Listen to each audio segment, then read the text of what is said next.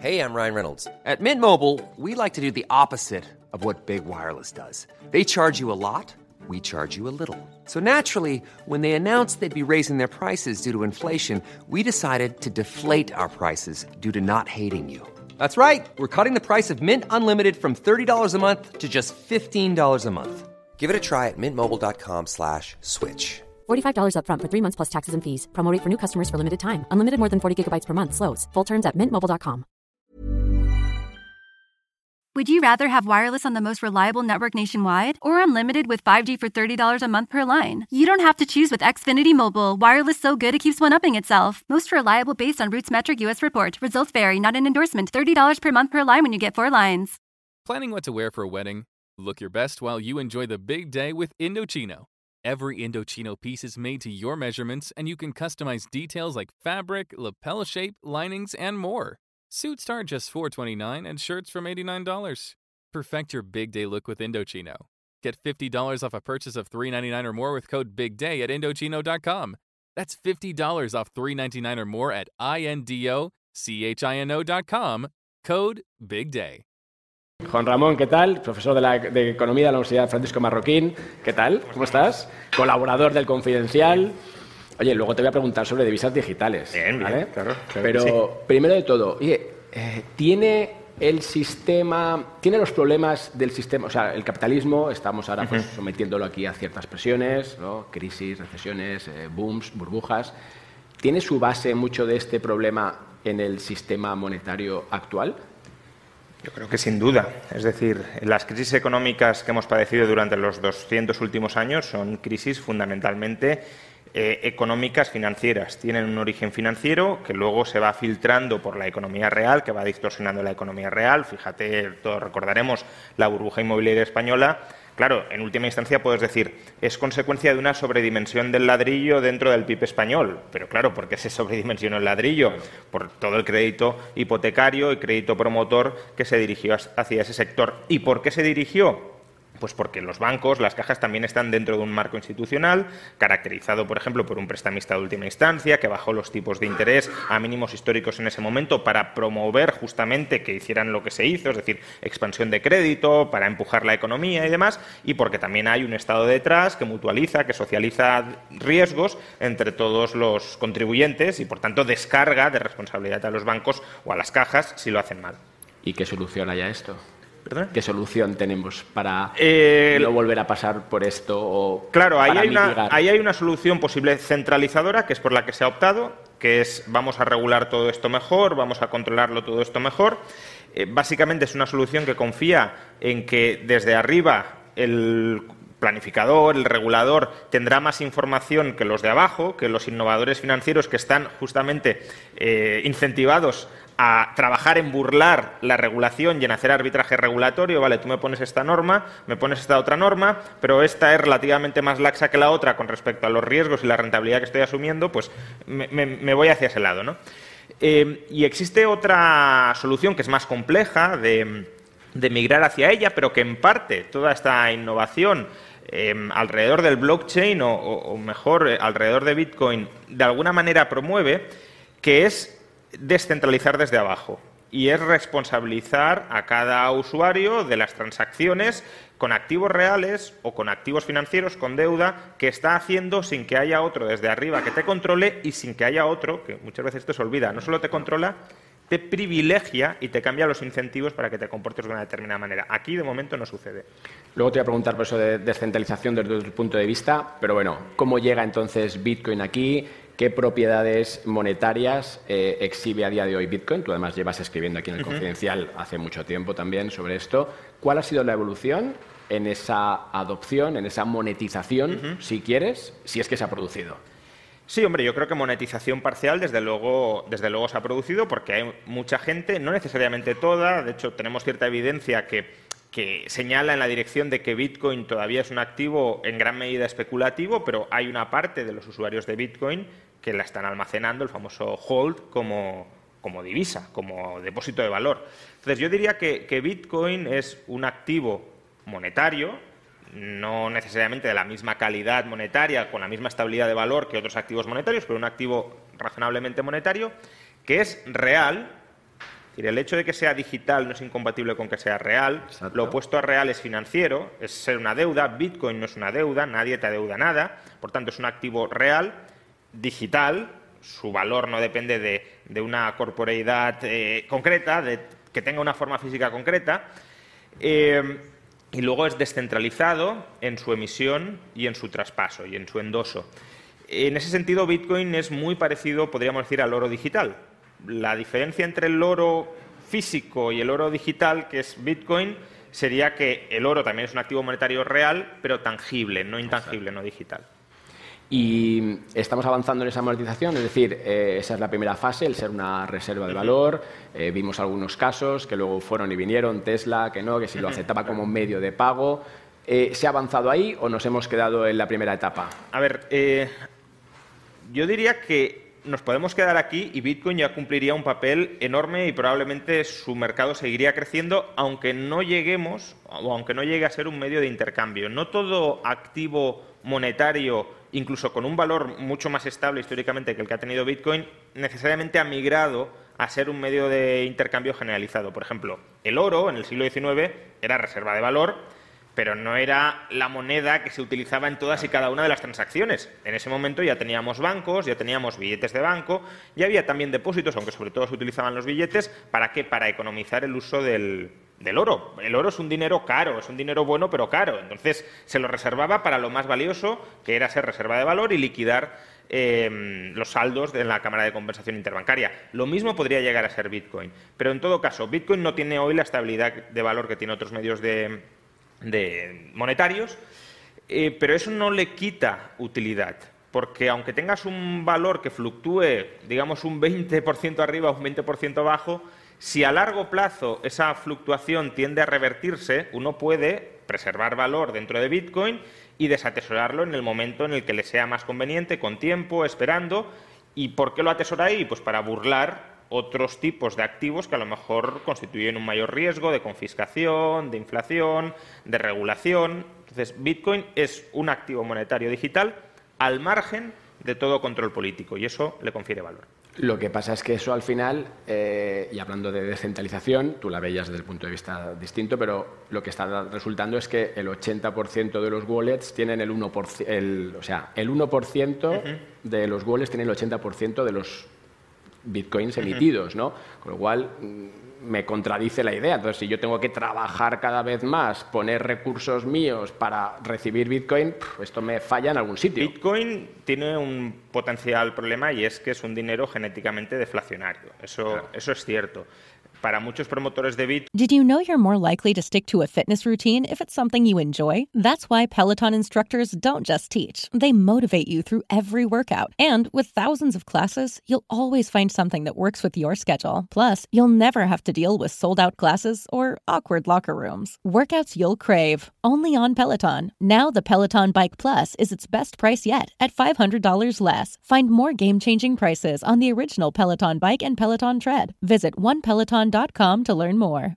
Are you obsessed with your shoes? If not, then you probably don't have Rothy's. Because when you have shoes that are comfortable, washable, and come in tons of styles and colorways, obsession is basically mandatory. There's a Rothy's shoe for every occasion flats, sneakers, loafers, ankle boots, and more. Step up your shoes this spring with a new pair of Rothy's. For a limited time, get $20 off your first purchase when you go to rothys.com slash comfort. That's $20 off at rothys.com slash comfort.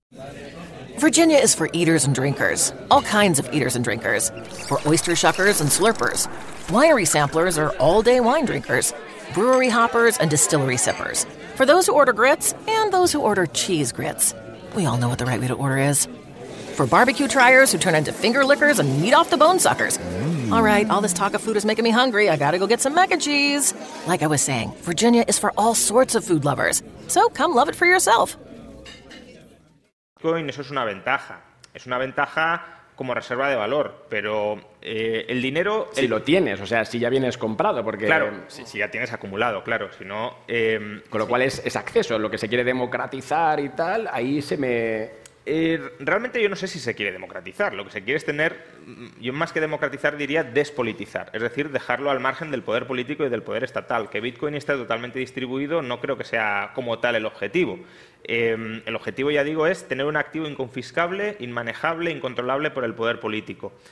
Eh, entonces, lo, que, estaba diciendo, el dinero ideal es un dinero que tiene un valor estable, ni inflacionario ni deflacionario. Y Bitcoin se ha programado para que sea deflacionario y eso, y eso tiene problemas porque altera los incentivos de los agentes. Es decir, los agentes están más incentivados a atesorarlo y a no desatesorarlo nunca, por ejemplo, que a, tratarlo como un activo monetario más. Y ese sí es un, posible problema que puede tener eh, Bitcoin de cara al futuro, pero es un problema que a lo mejor no es tan grave como los problemas potenciales que tienen otros activos monetarios y por eso puede seguir siendo una alternativa dentro de la cartera de activos que tenga un inversor. Una alternativa, ya digo, pues como quien tiene oro, quien tiene un dinero digital claro, despolitizado. Eh, justo ahí vamos un poco, ¿no? Eh, yo siempre he dicho que puede ser una set class más que te descorrelacione, que al final pues te da otro acceso, no sé si a modo de oro digital, unos hablan del sound money, pero ese puede ser la cabida y la forma de contemplarlo, más que el sistema monetario que reemplazará yo creo que eso como, euro. Yo creo que eso como mínimo. Yo soy escéptico también en este maximalismo de que Bitcoin terminará copándolo y desplazándolo todo. No, no, creo que tenga por qué ser así, pero tampoco debemos cerrar 100% la puerta de que, de que eso termine sucediendo. Yo creo que habría una posibilidad de que eso suceda si las instituciones estatales empiezan a gestionar fatal sus propios pasivos, su propia moneda, y por tanto la gente tiene que buscar una alternativa como depósito de valor a muy largo plazo y libre de riesgo, o supuestamente libre de riesgo de contraparte, como sería Bitcoin, y necesitan también o empiezan a necesitar también un depósito de valor a corto plazo con el que efectuar pagos, que de todas formas no serían seguramente a través de Bitcoin, porque las comisiones son, son caras, sino que sería a través de algún tipo de institución interpuesta que economice a la hora de pagar el uso de Bitcoin.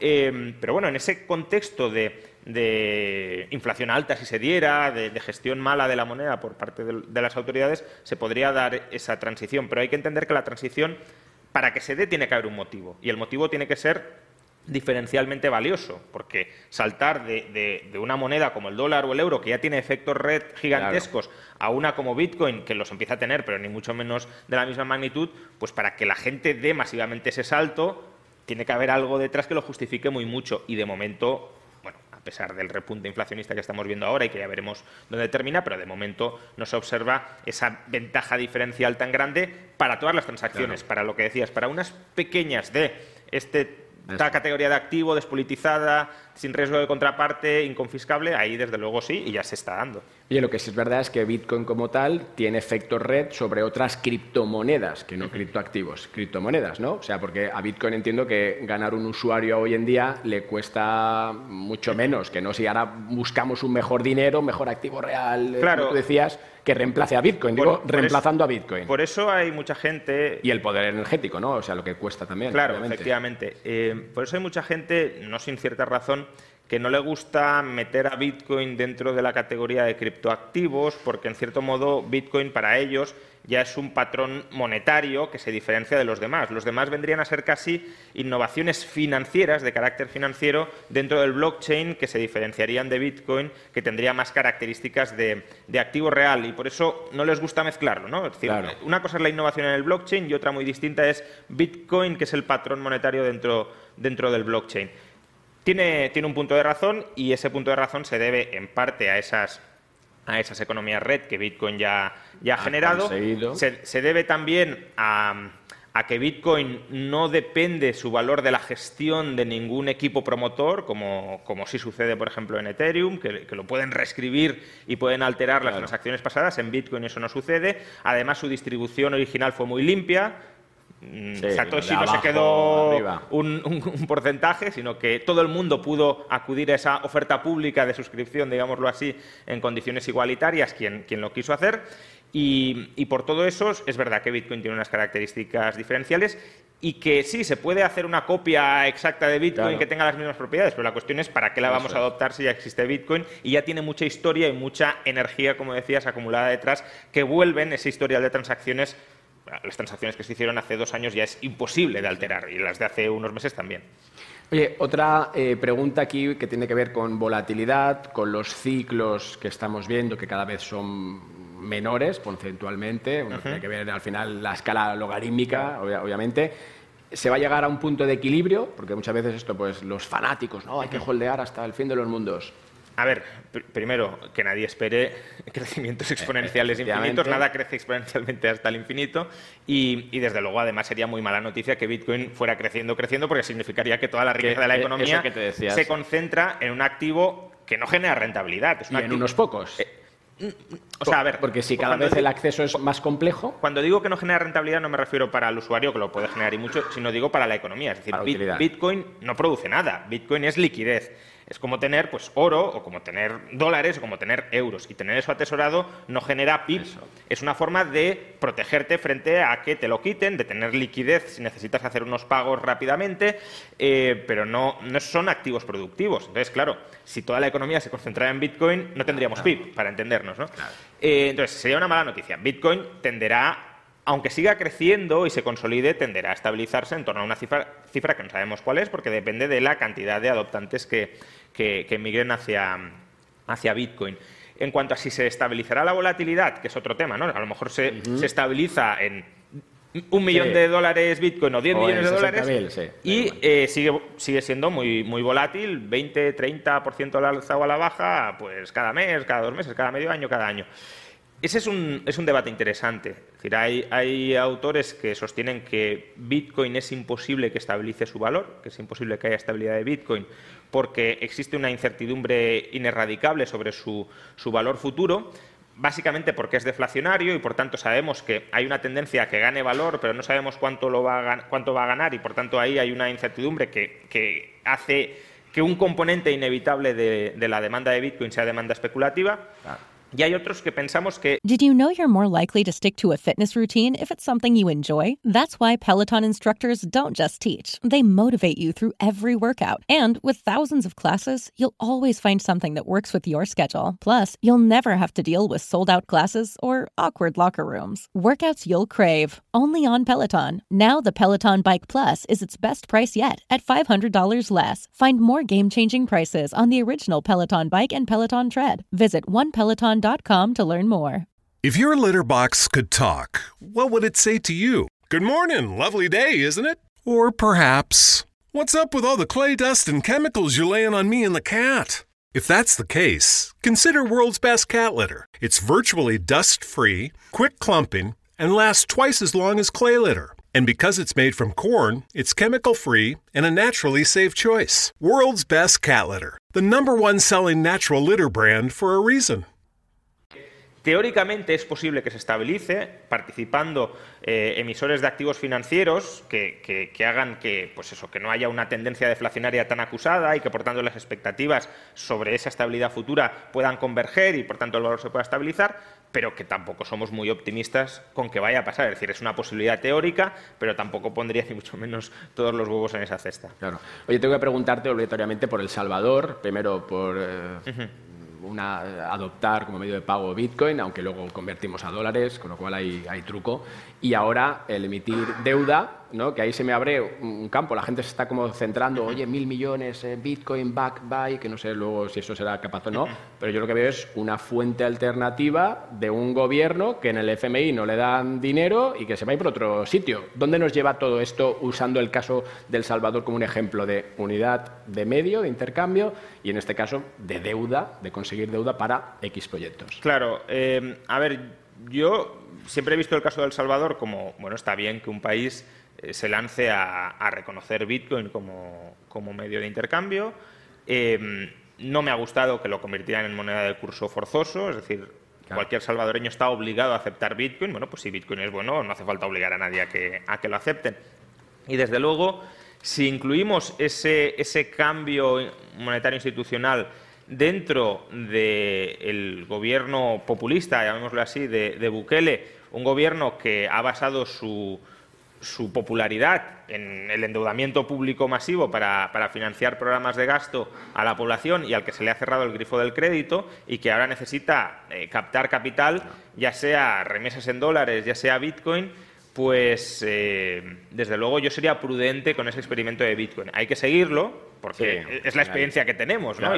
Y, sería absurdo cerrarnos los ojos y no querer ver lo que está sucediendo y cómo puede evolucionar y qué, qué innovaciones pueden surgir allí pero desde la distancia, porque no es probablemente una adopción limpia, honesta, transparente Em, de, Bitcoin. No es que el gobierno haya querido adoptar Bitcoin porque realmente crea en Bitcoin, sino porque quizá quiere instrumentar Bitcoin para salvar sus problemas de financiación. Que a eso vamos como segunda fase, o sea, como lo que ha pasado ahora, ¿no? O sea, ¿cómo ves esa búsqueda de financiación alternativa que se abre? Porque luego, oye, lo hace un país, lo puede hacer una comunidad autónoma, ¿no? Bueno, la cual no tiene un rating malo. Ahí el riesgo de, emitir deuda en, Bitcoin es que tus pagos estén denominados también en Bitcoin. Es decir, si tú tienes una estructura de gastos en Bitcoin y captas Bitcoin y tienes ingresos en Bitcoin, pues bueno, ahí tienes el círculo cerrado, ¿no? Pero si tú te endeudas en, en Bitcoin, bueno, cualquier otro eh, criptoactivo, y tus ingresos o tus gastos no están denominados en Bitcoin, pues es como si emitieras deuda en divisa extranjera. Y eso es un riesgo añadido al propio endeudamiento. Ya, no solo tienes riesgo de contraparte derivado de si genera suficientes flujos de caja o no para amortizar la deuda, sino que además tienes el riesgo cambiario de esos flujos de caja que estoy denominando en una moneda que es distinta en la que tengo que pagar la deuda, los puedo convertir a una ratio más o menos estable o se me ha depreciado mi moneda y por tanto mi deuda real se está multiplicando eh, justamente por eso, porque tengo que recomprar esa moneda que es mucho más cara. Pues, pues bueno, es que, eh, ya digo, deuda en, Bitcoin solo debería emitir quien tenga, quien esté ya en el ecosistema y conviviendo en sus pagos y en sus cobros con Bitcoin, si no es una osadía y un riesgo muy grande. 30 segundos últimos, que ya estamos en tiempos. Eh, las CBDCs, mm, peor que lo que tenemos ahora, porque encima va a ser manipulable, programable o como queramos llamarlo, o una salida Ahí la respuesta, La respuesta solo puede ser depende. Depende de cómo se diseñe. Es un término muy genérico, divisa digital de bancos centrales. Yo le pondría quizá tres restricciones para no oponerme a ello. ¿no? Primero, que no se bloqueen otras formas de innovación eh, privadas, que las estamos viendo aquí. el, sector público puede eh, participar como un innovador más, pero no debería ser ni el innovador líder ni el innovador monopolístico. Segundo, que no se elimine el dinero en efectivo, porque muchos quieren implantar las monedas digitales para establecer tipos de interés negativos y eso se facilita. No es que sea imprescindible hacerlo, pero se facilita si eliminas el dinero en efectivo. Eh, y tres, garantías absolutas de privacidad. Se puede diseñar monedas digitales eh, públicas que sean totalmente anónimas, pero también se puede diseñar que sean semi-anónimas o se puede diseñar que no tengan ningún anonimato, como lo que parece que está haciendo China. Entonces, yo iría al anonimato total, si no, prefiero que, que no salgan adelante. Oye, pues Juan Ramón, muchísimas gracias. Muchas gracias. Seguimos leyendo aquí en el Confidencial, como siempre, y nada, muchas gracias por tu tiempo. Fantástico, gracias. Did you know you're more likely to stick to a fitness routine if it's something you enjoy? That's why Peloton instructors don't just teach, they motivate you through every workout. And with thousands of classes, you'll always find something that works with your schedule. Plus, you'll never have to deal with sold out classes or awkward locker rooms. Workouts you'll crave, only on Peloton. Now the Peloton Bike Plus is its best price yet at $500 less. Find more game changing prices on the original Peloton Bike and Peloton Tread. Visit onepeloton.com to learn more.